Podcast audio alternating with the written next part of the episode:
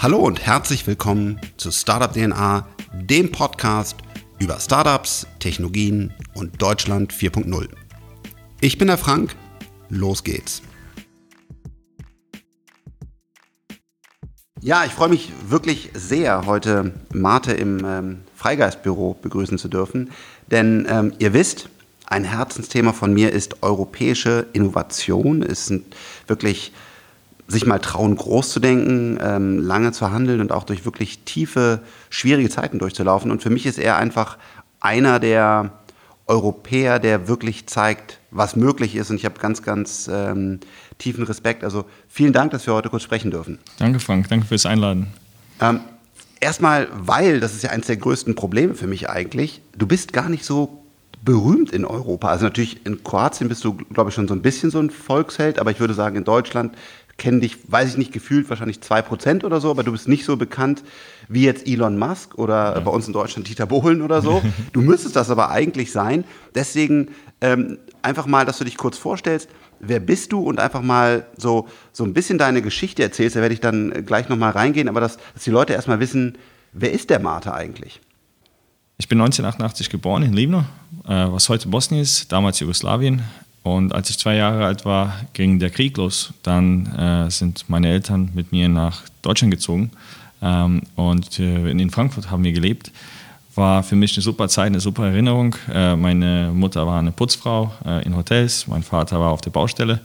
Äh, aber wir, wir hatten eine super Zeit dort. Und wir wollten aber mal zurückkommen, oder meine Eltern wollten zurückkommen nach Kroatien. Dann sind wir 2000 zurückgezogen die Deutsch ist zum Glück hängen geblieben, aber ich habe die sechste Klasse angefangen in Kroatien. Und ich bin eigentlich froh, dass wir zurückgezogen sind, weil eigentlich sehe ich viele von meinen Freunden aus Ex-Jugoslawien, die in Deutschland sind, leider nicht so gut integriert, sie halten sich irgendwie zusammen äh, und sind eigentlich ähm, nicht so erfolgreich geworden, mhm. äh, machen eigentlich so Low-Level-Jobs. Also bin ich ziemlich froh, dass wir zurückgekommen sind nach Kroatien. Dort in Kroatien ähm, ging ich dann als äh, in die Highschool, ich weiß nicht, wie das jetzt auf Deutsch ist, äh, in, als Mechatroniker. Und als Abschlussarbeit muss man was Physisches bauen. Ähm, aber wie ich zurückgekommen bin aus Deutschland, war es eigentlich sehr schwer für mich in der Schule. Also ich sprach Kroatisch nicht so gut ähm, und äh, die Schule ist ganz anders, also viel mehr theoretisch und früher machen die viel äh, schwerere Sachen dort. Also in Deutschland war ich, hatte ich das Gefühl, dass ich noch ein Kind war, aber in Kroatien waren die schon mehr, viel mehr erwachsen.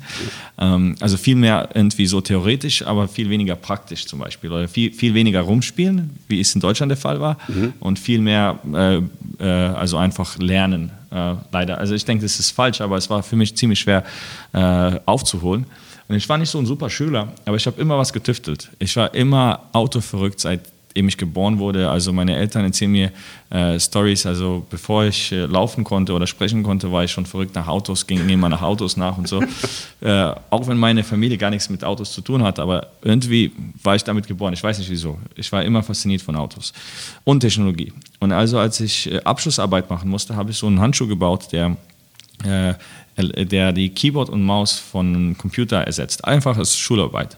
Und mein Professor fand es gut und er wollte mich äh, für eine, so eine lokale Competition für Elektronik und Innovation schicken. Ich dachte, ich habe da keine Chance, da ich nicht ein guter Schüler war.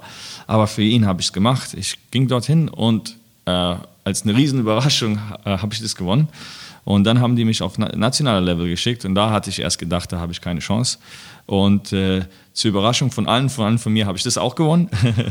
und äh, dann hat mich Kroatien überall in die Welt geschickt, um Kroatien zu repräsentieren äh, auf diesen Competitions. Cool.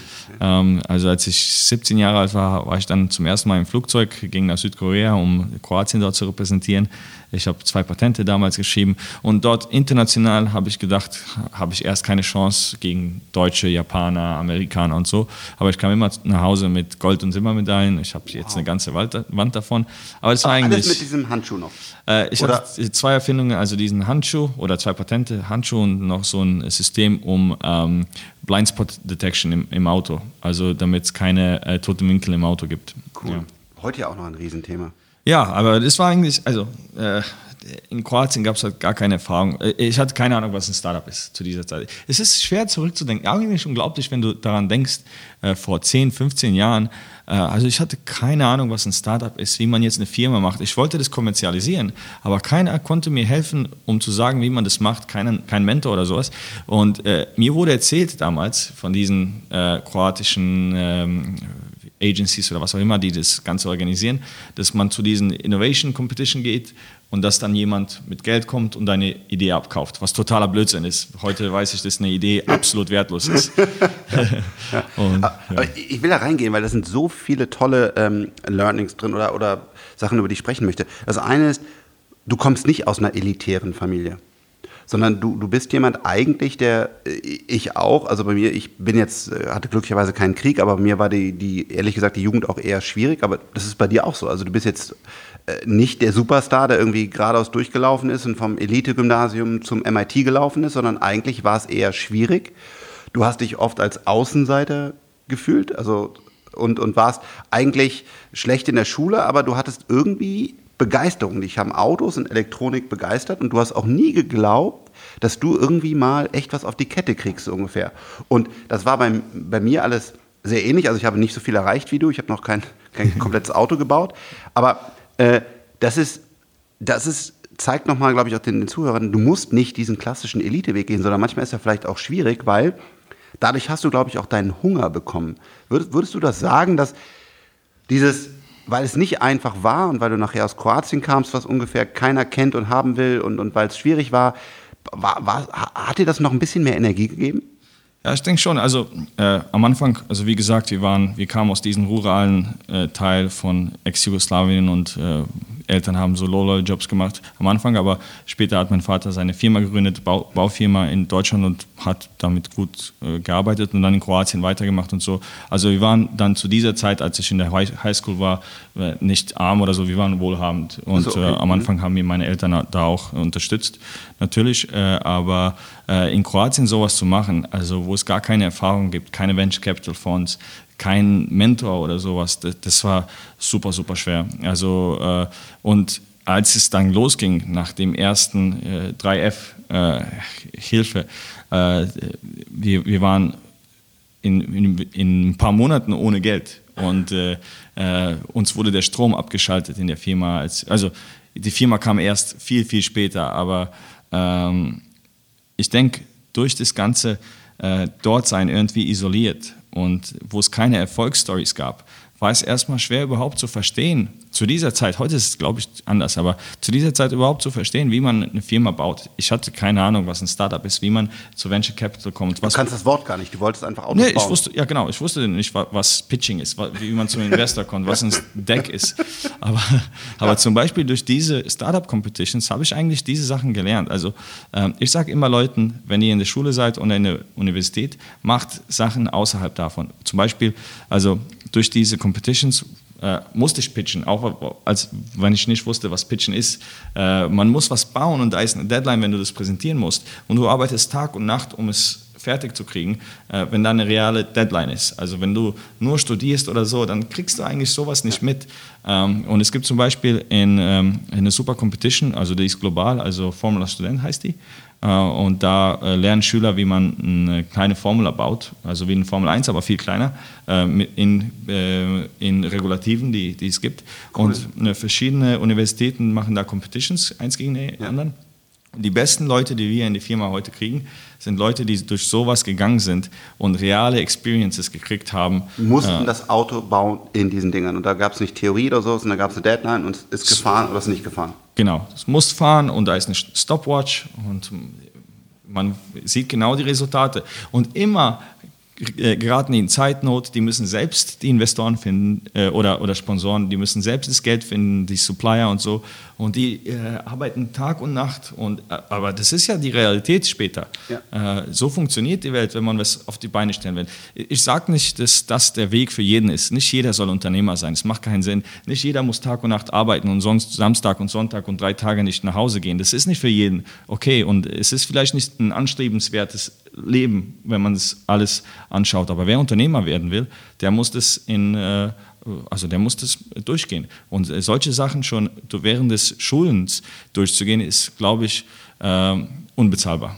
Also ja, das ist auch ein, eins meiner großen Dinge. Ich will Projekte in Schulen platzieren und ich glaube genau, dass diese Projektarbeit, lass uns mal ein Auto, ein Flugzeug oder was auch immer bauen, das ist erstens macht Spaß, das ist ein Ziel, es gibt eine Deadline. Ähm, wir werden das Projekt, was hier gerade genannt hat, auch mal verlinken und werden dann auch noch fragen, wenn ihr noch andere von diesen Competitions kennt, gerne in Deutschland, aber auch international, lasst es uns wissen, die verlinken wir dann, weil da sind wir absolut einer Meinung, da lernt man dann was und dann hat man dann auf einmal eine Begeisterung und, und da, da, da, da kommt man dann für los. Was was ich gerne nochmal wissen wollte, heute, ähm, Rimac,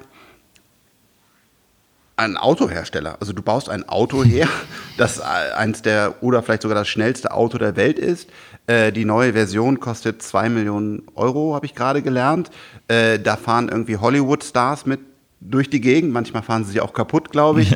ähm, also was nicht an dir liegt, sondern einfach, weil sie da zu viel Gas geben. Also das ist so, du hast, du hast einfach ein komplettes, du baust ein komplettes Supercar und das ist für mich immer so abgefahren, weil ich meine, du musst ja einfach alles lernen. Also wie funktioniert ein, ein Motor, eine Batterie, wie, wie, wie machst du ein Chassis, wie, also wann und wie wurde dir klar, dass du eigentlich wirklich ein komplettes Auto, also führ uns nochmal dazu hin, so ganz grob, wie, wie, wie ist Rimac entstanden? das ist eine lange Geschichte. Ja, ein Auto ist ein super komplexes oder das komplexeste Produkt eigentlich, das man machen kann. Flugzeuge sind noch komplexer. Äh, Würde ich nicht sagen, weil, nee, also äh, ich, ich sage bewusst das Komplexeste, weil okay. ein Flugzeug wird immer bewegt von Leuten, die dafür trainiert wurden. Und äh, ah, okay. mhm. Äh, es, Kosten sind nicht so ein Riesenproblem äh, bei Flugzeugen äh, und die werden immer in kontrollierten äh, Bedingungen, äh, also Landung und so, das ist immer irgendwie das Gleiche, mehr oder weniger. Und User Experience ist nicht so wichtig, also das Design von Flugzeugen.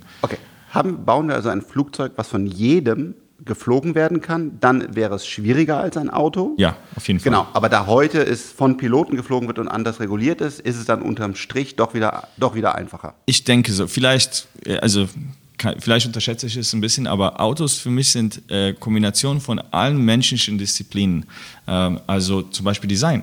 Also es ist super wichtig und nicht nur Design. Äh, die großen OEMs haben hunderte von Leuten, die äh, jeden äh, Sound im Auto, also die Schließ, das Schließen von der Tür, das Drücken von einem Knopf oder wie sich alles anhört, ist super wichtig. Bei einem Flugzeug ist das nicht wichtig oder bei einem Schiff oder so. Ja. Also Design, Aerodynamik, Materialwissenschaft, äh, Software, Connectivity, äh, Elektronik, Chemie, absolut alle Disziplinen äh, der Menschheit sind in diesem Produkt vereint. Und das ist eigentlich äh, so ein Riesenaufwand, so ein Auto zu entwickeln. Führ uns dahin. Also, sorry, wie, bist du dahin gekommen? Ja, also ähm, äh, als ich dann 18 Jahre alt war, habe ich endlich meinen Führerschein gekriegt und wollte was mit Autos machen. Ich habe einen 1984er äh, Baujahr BMW 30er gekauft, äh, also ein Dreier, der vier Jahre älter war als ich selbst. Und weil ich irgendwie Rennen fahren wollte und die leichteste, der leichteste Weg, um Rennen zu fahren, war Drifting. Also ein Auto mit Hinterradantrieb zu kaufen und äh, ein paar alte Reifen und dann fährst du äh, auf der Rennstrecke. Und äh, ich ging zu zwei Rennen und beim zweiten Rennen ist mir dann der Motor geplatzt. Und ich hatte diese Idee, meine zwei Leidenschaften, Elektronik und, und Automobile, irgendwie zu vereinen. Und habe auch darüber mit meinem Professor damals gesprochen. Also eigentlich gibt's, würde es wahrscheinlich alles nicht geben, wenn es meinen Professor damals cool. nicht gibt. Der Mentor, vielen Dank. Es ist so wichtig, hier nochmal an alle Professoren, andere Gründer, so ein Mate, der heute natürlich ein Rockstar ist, brauchte auch einen Mentor. Also alles, was wir da zurückgeben können an solchen Leuten, die verrückte Ideen haben, ist echt wichtig. Das ist super wichtig. Das ist das Wichtigste, wichtiger als Geld. Und ähm, er hat mich einfach dazu angeschoben, äh, was zu machen. Und ja, ich, hab, ich hatte dann diese Idee. Und äh, da ich aus Kroatien bin, habe ich viel über Nikola Tesla gelesen, der auch aus, aus Kroatien ist. Und er ist der Erfinder des äh, Alternating Current Electric Motor, also des Wechselstrommotors.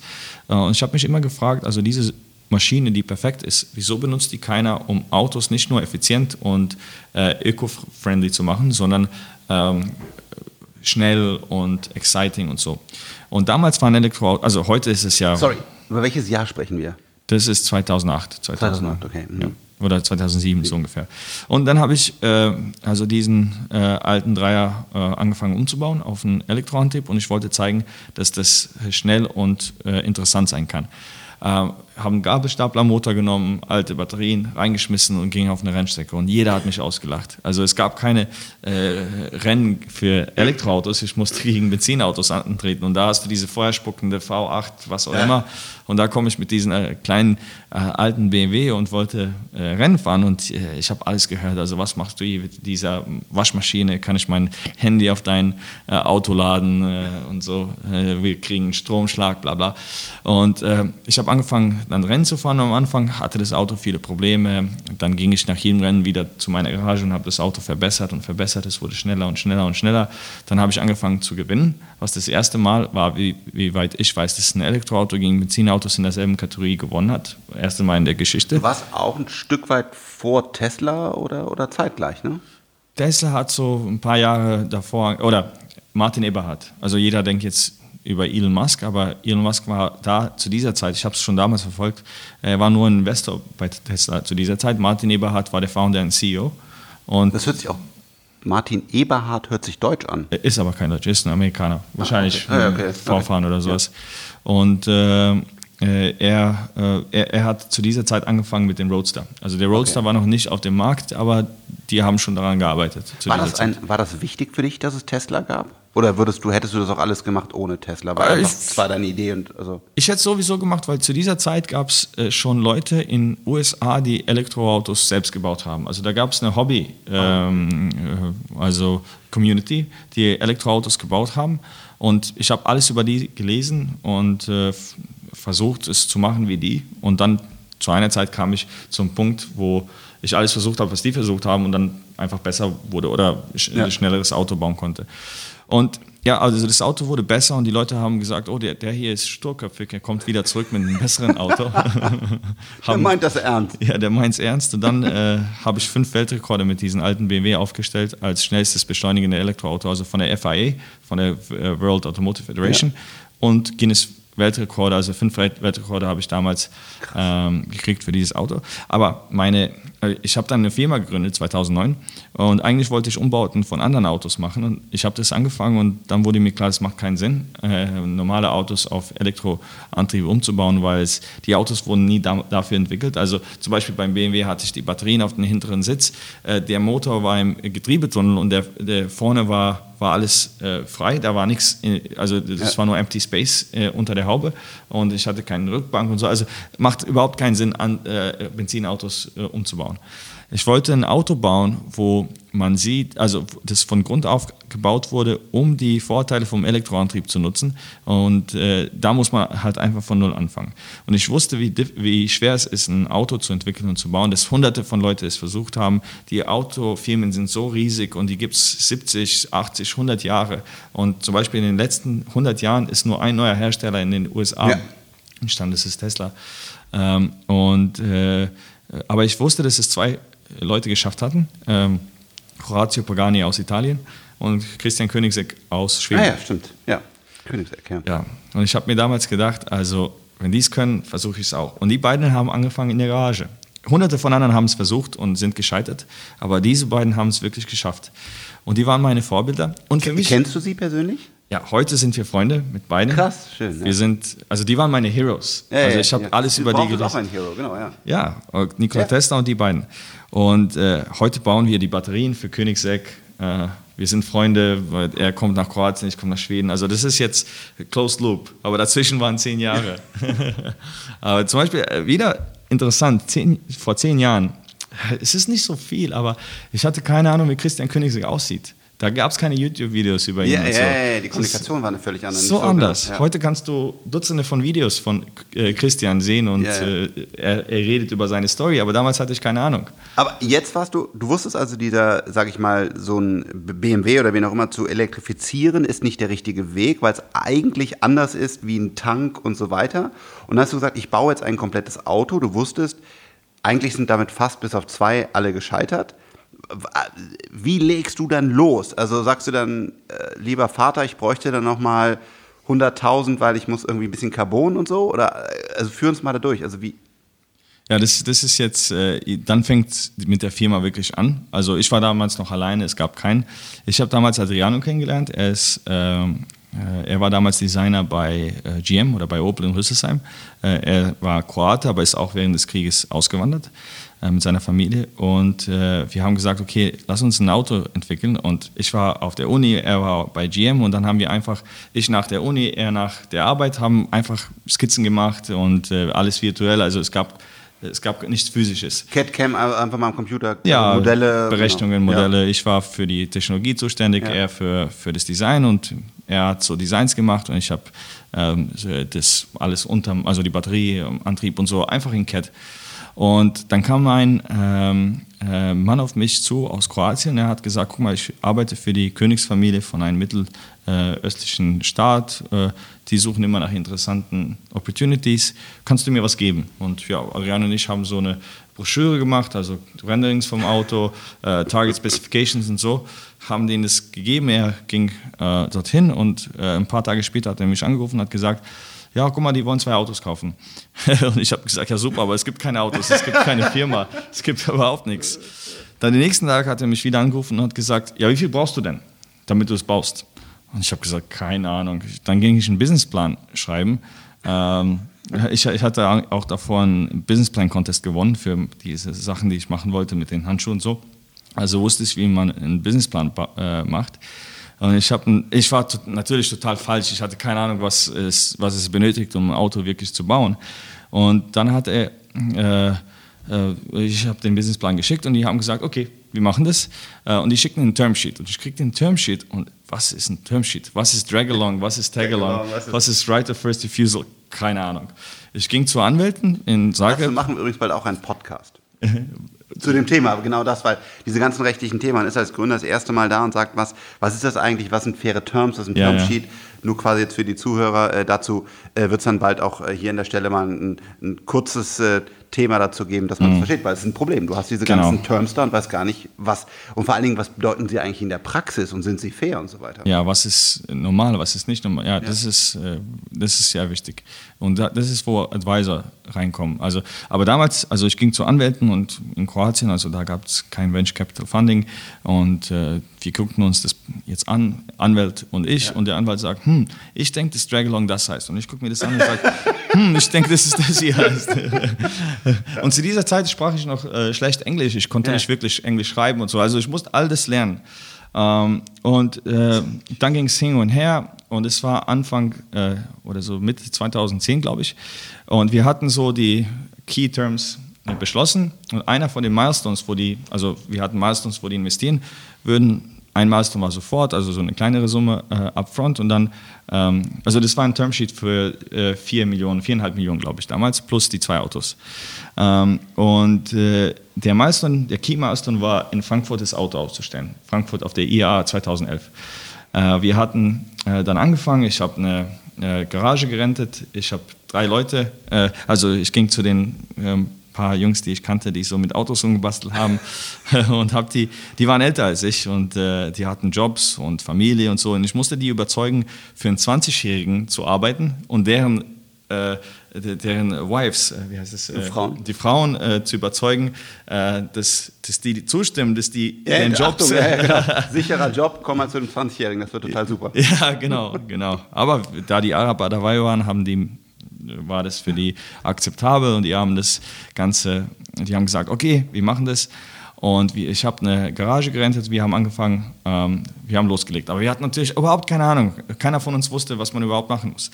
Und das mit den Arabern ging ziemlich zäh, es hat lange gedauert und dann wollten die Änderungen und dann dies und das. Und das Hast du da schon erstes Geld von denen bekommen? Oder die erste Tranche ja, Wie? aber die, okay, die ja. Milestones dann kamen ja. später. Also der große Milestone war Frankfurt Autoshow, ja. dann hätten wir das meiste Geld bekommen.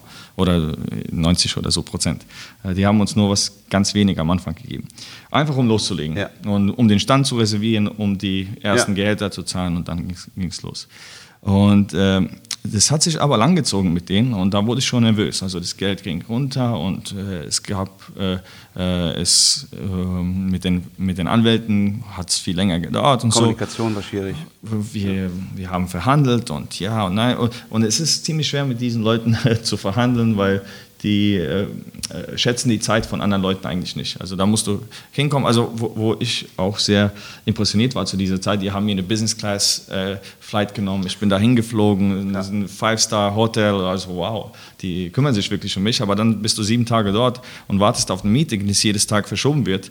Äh, die sagen einfach fünf Minuten vor dem Meeting, ach, vielleicht morgen. Genau, aber bei Geld haben die genug, genau, aber die haben, die haben nicht ja. immer den Respekt davon und sagen, genau. das ist echt ein kluger Kopf und ja. Ja, die kamen speziell von 19-, 20-Jährigen zu dieser Zeit. Und äh, anyways, wir haben angefangen, das Auto zu entwickeln, aber wie gesagt, äh, wir hatten eigentlich nicht viel Ahnung von, von dem. Äh, übrigens, die ersten Mitarbeiter kamen also im April 2011 und im September 2011 war die Frankfurt Autoshow. Und wir mussten das ganze Auto entwickeln und bauen in dieser Zeit. Zum ersten Mal haben wir das gemacht und äh, ja, und wir mussten natürlich Material kaufen, Miete bezahlen und so. Und es ging das Geld aus. Und die, der Investor wusste das, er wusste, dass wir unter Druck sind. Und es ist eigentlich, denke ich, so ein bisschen der äh, Play of the Game. Die machen das, glaube ich, um dich in, in eine Position Ecke zu setzen, wo ja. sie dann entscheiden können, was passiert. Genau, genau. Und ja, dann ging der Stress hoch. Also die äh, Zulieferer haben angefangen zu äh, zu Nicht mehr zu liefern oder anzurufen. Ja, ja wann bezahlst du? Ja. Du musst zahlen und so. Und die, der Landlord, also ja. von dem wir das gemietet haben, der wollte uns rausschmeißen. Die äh, Elektrizität-Company kam, um uns den Strom abzuschalten. Uns wurde der Strom abgeschaltet, äh, Gas abgeschaltet. Also das war richtig stressig. Und am schlimmsten waren die ganzen Anrufe, die ich von den Leuten bekam, die ich nicht bezahlen konnte. Und dann diese ganzen Leute, die für mich jetzt arbeiten. Ja, also, die haben mir einen Job aufgegeben. Und dann haben den Job aufgegeben. stehst du als als Gründer, das ist jetzt eine ganz wichtige Situation. Ich, ich, hoffe nicht, dass euch das passiert als Gründer, aber ich selber war ja mal in einer ähnlichen Situation, wo, wo ich dann auch wirklich Leute entlassen musste, wo die Leute aggressiv zu Recht nach Geld nachgefragt haben. Und dann stehst du als Gründer da, mhm. bist relativ jung und hast auf einmal einen unfassbaren menschlichen Druck. Druck. Du, du, du zweifelst, also ich habe zumindest an mir selber gezweifelt, wie geht es hier weiter und, und ja. Ja, und das wie ging es dann weiter?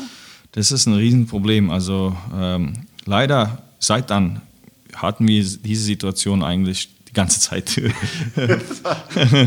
also das, das war das erste Mal und da denke ich, bin ich super schnell erwachsen geworden dadurch. Und natürlich waren alle diese Leute im Recht. Also ich, ich war derjenige, der da der Bad Guy war. Also ich habe Sachen von denen genommen und nicht bezahlt. Ja. Äh, nicht, weil ich das wollte. Ich kam zu dieser Situation, aber die wollen der Geld. Und äh, dann Ausreden zu finden oder so, oder weil ich wusste ja nicht, wann es wirklich fertig wird mit den Investoren.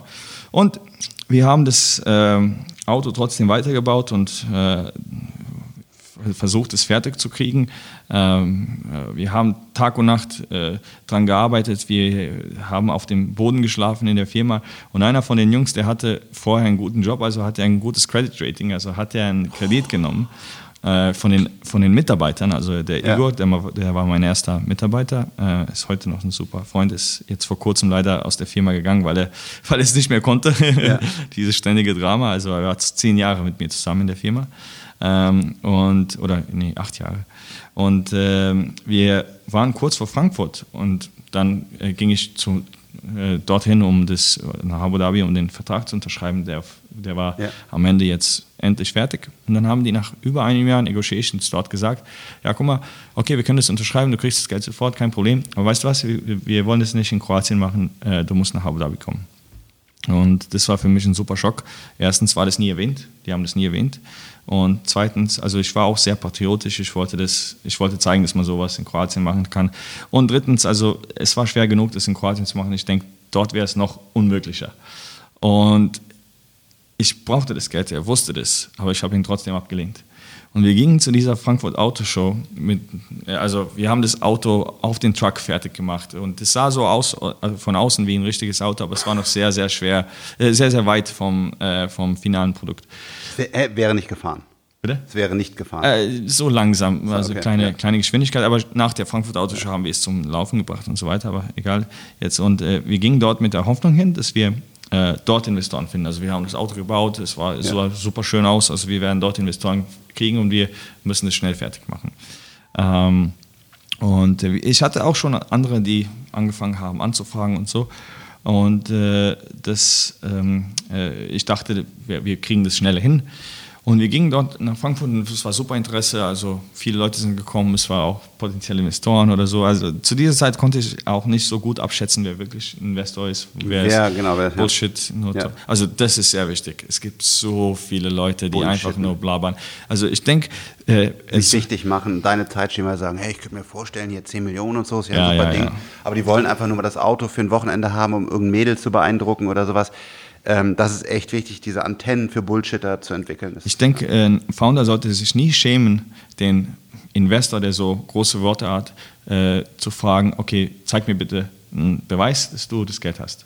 Ja. Ich denke, das sollte, äh, also weil ich als Gründer oder jeder als Gründer hat ein Riesenrisiko und du hast, es geht nicht um dich, es geht um deine Firma und deine Mitarbeiter, um deine Shareholder, wenn du die hast und äh, um diese Decisions zu machen, dann musst du halt einfach äh, sicher machen, dass der Mensch, mit dem du sprichst, auch das sagen, das das machst. Fra genau, nach Geld oder fragt nach Referenzen und sagt, kann ich mit anderen Gründern sprechen, die du finanziert hast, aber traut euch klar zu machen, bist du hier jemand, der schwätzt oder hast du wirklich das Kapital und, und kannst bereitstellen? Genau, und das muss man fragen. Ich habe das zu dieser Zeit nicht gemacht, leider. Ähm, und ich hatte B, C-Optionen, aber leider hat das Ganze nicht so gut geklappt. Und ähm, wir, wir standen dann vor einer Wand, also das Auto war noch sehr weit von äh, fertig. Also wir mussten ähm, noch äh, viel arbeiten, um, um das Auto äh, verkaufen zu können und Revenue zu haben. Also haben wir gemacht, das, also wir haben nachgedacht, was können wir eigentlich machen? Ähm, und äh, dann kam ein Projekt, wo uns ein, äh, eine andere Firma aus der Autoindustrie angefragt hat, ja, könnt ihr für uns ein Auto entwickeln und bauen? Und das war für uns der einzige ähm, Weg, um zu überleben. Ja. Also da ist Revenue sofort da. Wir, Eine Anzahlung, ja. wir hören auf mit der Entwicklung von unserem Ja. Auto. Wir fangen an, äh, das Auto von jemand anderem zu entwickeln, die bezahlen uns sofort. Und also wir waren zu dieser Zeit sechs Leute, also das waren jetzt keine äh, Summen, also kleine Summen konnten uns helfen. 50.000 Euro, 100.000 Euro konnten uns zu dieser Zeit retten. Und äh, wir haben den ersten Job angenommen und äh, das gemacht und unser eigenes Projekt komplett auf die Seite geschoben, weil alle Ressourcen, also auch Tag, Tag und Nacht Arbeit, mussten wir ein investieren, um dieses Kunden, Projekt zu, äh, fertig zu machen. Und das erste Projekt kam, das zweite und wir wurden Zulieferer für die Autoindustrie. Wir haben angefangen, ähm, also Antriebssysteme oder komplette Fahrzeuge für andere zu entwickeln und Prototypen aufzubauen. Und das ist ein, also wir haben das, wenn das Geld von den Investoren gekommen wäre, hätte ich das nie gemacht. Wir hätten weitergemacht mit unserem Auto. Und da wir diese Zeit keine Ahnung hatten, wie wir eigentlich ein Auto entwickeln, ich sage dir 100 Prozent, hätten wir das Geld einfach verbrannt. Und wir Ja? hätten, Glaubst du das? 100 Prozent. Wir hätten es einfach verbrannt. Wir, wir würden komplett in die falsche Richtung gehen. Ähm, wir hätten kein Auto am Ende oder das Auto wäre sehr, schle sehr schlecht. Äh, und äh, die Firma gab es. Äh, ich bin mir sicher, wenn wir die, die viereinhalb Millionen von den Arabern gekriegt haben in 2011, gäbe es die Firma in 2012 schon nicht mehr. Ah, Nur weil wir in dieser Geldnot waren und wir mussten herausfinden, wie wir überleben und zu Revenues zu kommen, gibt es die Firma heute noch, weil wir die Kompetenzen aufgebaut haben, um Technologie zu entwickeln. Wir haben ein Team aufgebaut, wir haben uns einen Namen gemacht in der Industrie als Technologiezulieferer und da ist der Wert der Firma. Äh, Und deswegen investieren die Investoren in uns und haben in der Vergangenheit investiert. Nicht, weil wir eine Supercar-Firma sind, sondern weil wir eine Technologiefirma sind. Aber du durftest deinen Traum wahr machen und heute gibt es das Supercar. Ja, und äh, das ist äh, die Frage. Also manchmal fragen uns die Leute und die Investoren vor allem, wieso macht ihr die Supercars? Äh, und sagen wir mal, die Business äh, Answer ist, äh, also ein, also das funktioniert wirklich super gut, das eine mit den anderen. Also das Auto ist super wichtig, um zu zeigen, was wir machen können. Und äh, wir haben so einen globalen Brand daraus gebaut. Also jeder Autohersteller, jeder CEO von den großen, riesigen Kennt. Autofirmen kennt uns wegen unserem Auto, nicht wegen unserem Motor oder Batterie. Die würden uns eigentlich nicht, ke- also weil zum Beispiel in Genf, da waren wir dieses Jahr zwischen Audi, Bentley, äh, Bugatti, Volkswagen, also wir waren auf derselben Augenhöhe wie alle anderen und die CEOs kommen zu uns, die sehen unseren Stand und so, also als ein Motor- und Batteriehersteller könntest du das nie machen. Aber dann kommt das Argument, ja wieso macht ihr nicht einfach einen Showcar und das war's? Und dann sage ich, it's to keep the CEO happy. Wenn du, Aber wie viele Autos baust du? vom C2 werden jetzt vom Coupé 150 Stück gemacht. Oh wow, okay. Ja, also wir wollen unter 100 Stück pro Jahr. Wann werden die geliefert? Äh, die Concept Ones sind, äh, also die letzten drei bauen wir jetzt. Die Concept Ones, die ersten fünf haben wir ausgeliefert. Also die waren immer limitiert auf acht Stück. Äh, die letzten drei bauen wir jetzt. Die C, C2, das neue Modell, es kommt ähm, nächst, also das wird 2020, äh, also nächstes Jahr werden die ersten an die Kunden ausgeliefert und wir wollen immer, also unsere Strategie zurzeit ist unter 100 Stück produzieren, weil wir wollen nicht konkurrieren zu unseren Kunden, weil ja. unsere Kunden sind auch kleine Sportwagenhersteller. Ja. Äh, also ja, und der Preis ist auch 2 Millionen. 2 Millionen, genau. Darf ich jetzt noch eins kaufen oder sind die alle schon weg, die 100? ja, wir, wir, kriegen was für dich hin, Frank. Okay. Ja, ja, ja. Also, wirklich teuer, aber ähm, es ist eine, ja, äh, die, die, die, diese Geschichte von dir, äh, die, ich auch schon so vielen erzählt habe, weil, weil du so, ein, so jemand bist, der es wirklich halt durchlebt hat und wie hart du gekämpft hast und wie du es gemacht hast. Und heutzutage ist so oft das Startup so, TechCrunch, cool, Posterchild, die Millionen kommen rein, alles easy. Und das ist es halt einfach nicht. Und wir brauchen Menschen, die bereit sind für ihren Traum von einem Auto, Daniel und seine, seine Co-Founder für ein Flugzeug oder, oder was auch immer, die für ihren Traum einstehen und die da stehen in wirklich harten Zeiten und weitermachen, weil nur dann schafft man das. Es ist nicht alles immer jiggy, cool genau. und, und so weiter, sondern du hast dich scheiße brutal durchgearbeitet. Und, und heute darfst du deinen Traum leben. Du hast dein, dein, to keep the CEO happy, was auch, glaube ich, das sehr, sehr wichtig ist. Du hast es mehr als verdient. Hast du dein Supercar, aber du hast eine funktionierende Firma. Du hast super stabile, großartige Shareholder, die bei dir, die bei dir investiert haben. Und das ist die, die, die Geschichte dahinter und, und, und, und äh, das ist echt, echt stark. Ich muss dich leider noch ein paar vielleicht nervige Dinge fragen. Aber ich bin auch Deutscher, so wie du Kroatien. Ich mag Europa. Ähm, ich stehe für Deutschland und wir haben ein Riesenproblem, weil wir leben von der Autoindustrie. Und ich sehe, dass ein Tesla einen eigenen Chip entwickelt, der glaube ich sehr gut ist, eine, eine Ladeinfrastruktur mit Superchargern. Die bauen Gigafactories in China, in den USA und angeblich auch bald in Sachsen. Also Milliarden und dieses, dieses Play wie Amazon, wie Tencent, lange denken, Vollgas geben und, und, und zu wissen, ist egal, wenn ich heute noch Geld verliere, weil der Preis wird runtergehen, wenn ich dann schon im Markt bin, ich sammle Daten und so, also die ganzen klassischen Plays von, von, von, von Silicon Valley und heute auch großen China-Playern. Wie siehst du das in Deutschland? Haben wir überhaupt noch eine Chance? Also ohne Batteriefabrik, ohne Chip, ohne, ohne Software, wirst du der neue Tesla, der dann denen das quasi zuliefert und die machen nur noch ihren Brand drauf? Bin ich verblendet und zu frustriert? ja, äh, das ist eine super Frage, Frank. Ich denke, du, du äh, schaust es genau von der richtigen Richtung an. Also Tesla ist vielleicht gegen die ganze Industrie und wir sind mit der ganzen Industrie. Also wir helfen den Herstellern, äh, gute Elektroautos zu entwickeln und zu bauen. Also wir beliefern. Also unser Hauptgeschäft ist Batterien und Antriebssysteme und Elektronik für die großen Autohersteller zu entwickeln. Und das ist in ganz vielen großen Brands drin, die wir alle nicht nennen dürfen, aber man kann also wirklich top of the line, da ist deine Technologie drin. Ja, für viele, viele ja. sind public, also Porsche, Porsche Hyundai. ist public, okay. Also das Porsche ist ein Shareholder. Ja, aber ja, liefert auch, ihr dürft, also, oder frage ich, liefert ihr Technologie auch für den Taycan oder zum Beispiel? Äh, jetzt um konkrete Projekte kann ich jetzt noch nicht reden. Okay, okay. Aber, aber ihr liefert Porsche generell Technologie? Wir arbeiten zusammen an Technologie, ja. Äh, Entwicklung und Produktion, ja genau. Ähm, und äh, für, für viele andere, also eigentlich in Europa alle außer, zurzeit arbeiten wir nicht mit BMW, aber mit mehr oder weniger ja. mit allen arbeiten wir zusammen. Wir es vielleicht auch dringend notwendig, aber okay. ja, äh, und äh, äh, ich halte auch oft äh, so Talks vor den ähm, Management und von ja. den CEOs. Ich werde eingeladen für diese Managementkonferenz und so. Und dann rede ich oft darüber. Äh, und äh, die, die verstehen es leider, wie soll ich sagen, manche verstehen es. Ja. Aber zum Beispiel, ich bin einer, der von Elektrifizierung lebt, okay? Und ich sage denen immer, äh, ihr denkt, dass ihr durch eine Riesentransformation geht, aber eigentlich seid ihr total in der Komfortzone.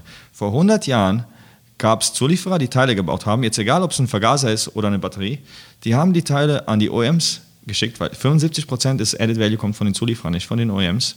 Also die Teile kommen von den Zulieferern zu den Autoherstellern, die Autohersteller bauen ein Auto zusammen.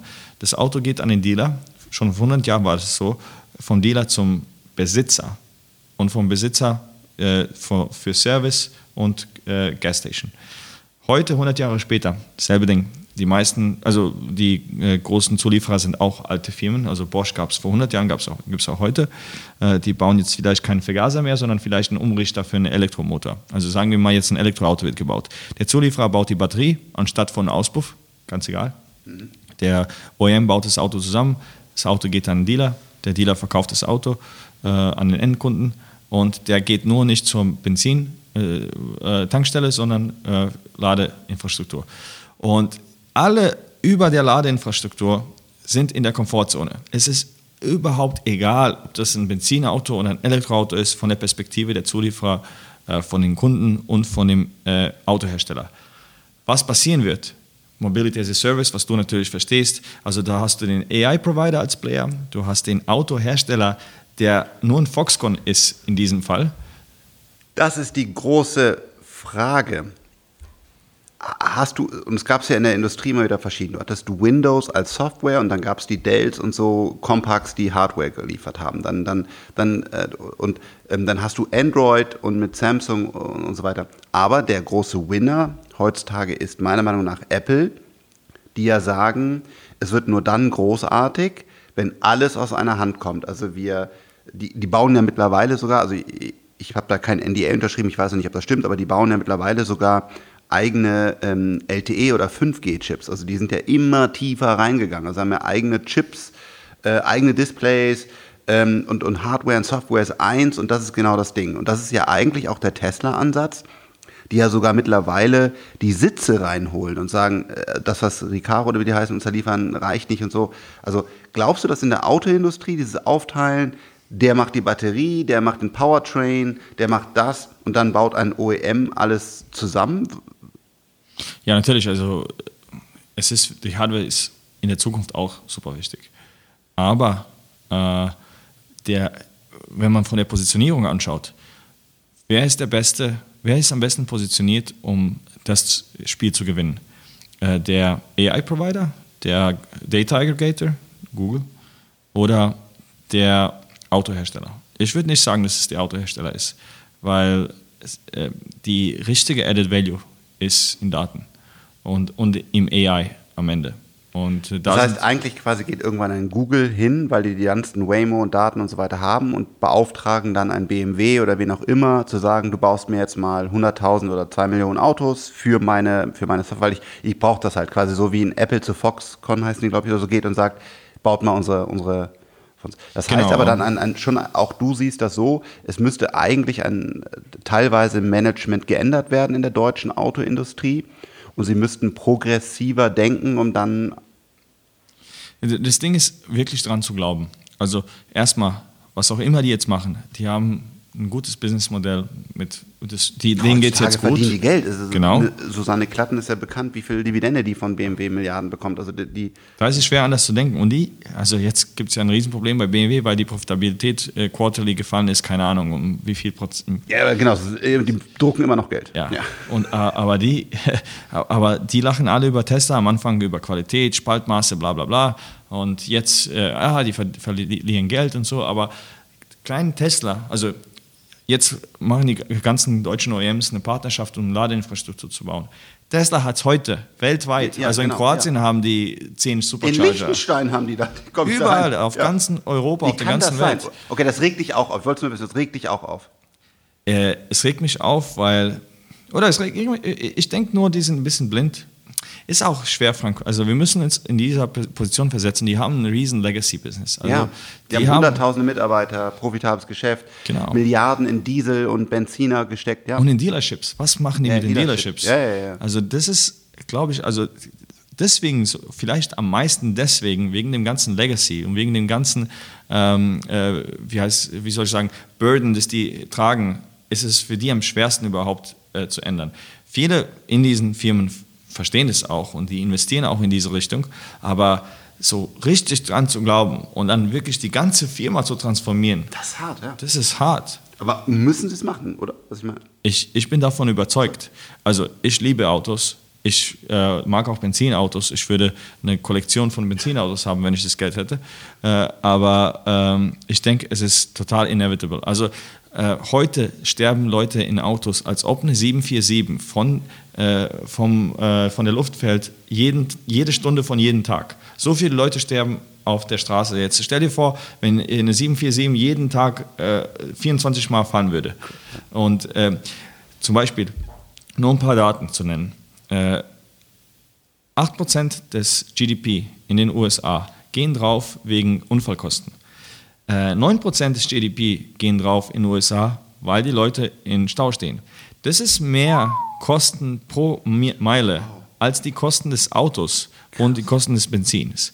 Also wenn man ähm also du glaubst auch, also autonomes Fahren und, und Elektromobilität ist Zukunft. Guck mal, äh, Kapitalismus ist äh, indefinite growth. Weißt du, vor 20 Jahren, wenn jemand in einem Flugzeug saß, hat er nicht gearbeitet. Vor 20 Jahren, wenn jemand gefahren ist im Auto, hat er nicht gearbeitet.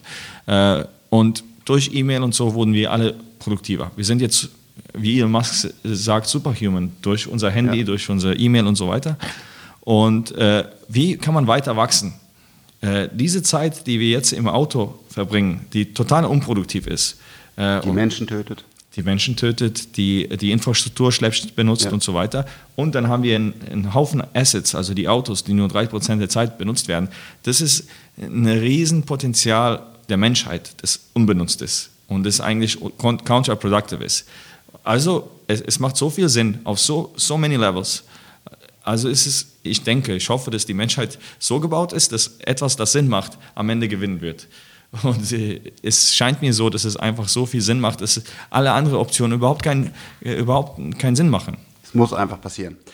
Marte, vielen, vielen Dank, dass wir heute sprechen durften. Es hat mir wieder äh, große Freude gemacht und äh, vor allen Dingen, ja, ich, äh, immer wenn ich ein neues Auto, ein neues Bild von dir sehe, wieder einen neuen Geschwindigkeitsrekord oder so, äh, freut sich einfach mein Herz, mhm. dass wir Leute wie dich ähm, in, in Europa haben. Übrigens, äh, Kroatien, ich durfte dich ja einmal besuchen, nicht so viel sehen, aber ist auch echt schön. Also das war mir, muss ja. ich auch jetzt äh, mal ganz ehrlich sagen, das äh, Unwissen von mir, es ist echt ein richtig tolles, äh, echt tolles Land. Also äh, das, also ich glaube, es ist ein Besuch wert. Also hier auch die Werbung nochmal für, für, ähm, für Kroatien. Ich muss da auch dringend noch mehr sehen, weil es ist wirklich ähm, echt schön. Und äh, heute war es sehr schön mit dir zu quatschen und ich glaube, wir werden noch sehr, sehr viel von dir sehen. Vielen, vielen Dank.